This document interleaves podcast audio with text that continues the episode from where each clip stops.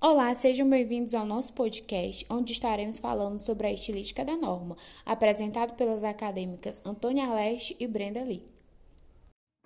Olá, eu sou a acadêmica Antônia Arleste e falarei sobre a estilística da norma. Ao rever a dicotomia saussuriana, língua e fala, e a concepção gerativista tomiscaiana, Eugênio Cossério introduziu a ambas o conceito de norma. Para Chomsky, a unidade fundamental da gramática é a oração. Para Saussure é o signo e para Cossério é a norma. Cossério defende que a linguagem particular é uma técnica da fala, que nela pode ser identificada e ser abstraída. A competência linguística de um falante se estrutura em três planos: o saber locutivo, que é a competência de falar, saber idiomático, que é a competência de falar em uma determinada língua, e o saber expressivo, competência para falar uma língua em situações e contextos determinados.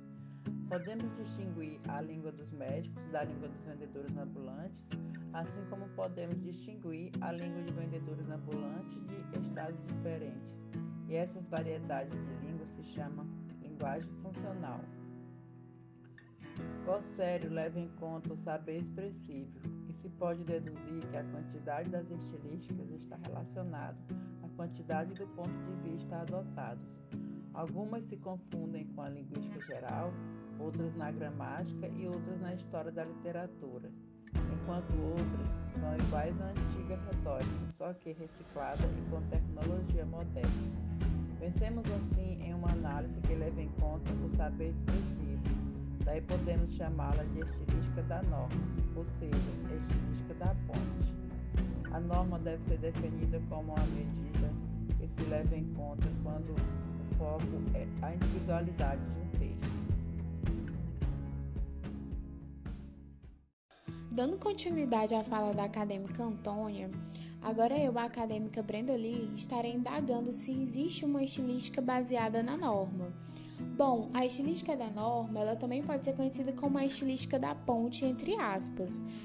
É, a, a, sua posição mais aproximada à língua ou à fala, ela pode ser uma opção do estilólogo, que se permite recorrer aos dados biográficos, né, à pesquisa, aos fatos sociais, históricos, à camada fônica, aos valores semânticos, ao tipo de estrutura sintática, aos elementos da retórica, às funções predominantes da linguagem, a tudo que possa ser permanente para tornar essa análise estilística mais ampla possível para o entendimento do leitor. A estilística da, da norma ela não é para nós a estilística do desvio. Quero deixar enfatizado aqui nesse podcast que estilo ele não é necessariamente um desvio. Vou estar trazendo também agora um exemplo bem simples, mas que, que seja conciso para o entendimento do que eu estou querendo falar. O comentário estilístico que eu vou estar fazendo agora, ele foi extraído do livro Discurso Oral em Grande Sertão, Veredas, por Terezinha Ward, que na obra de Guimarães Rosa, o Riobaldo, ele serve como uma espécie de tradutor do mundo do sertão, tanto para o doutor da cidade, como para o leitor que ele se identifica. Então, o Riobaldo, ele é um tradutor né, do mundo do sertão para, aquela, para o doutor da cidade que não tem o conhecimento da, da linguagem do sertão, que vive longe dessa realidade do sertão, né? Da fala, do vestido de linguagem, etc. Bom, essa foi a minha contribuição para esse podcast. Espero que tenham compreendido um pouco mais sobre esse estilo da norma, ou seja, estilística da norma.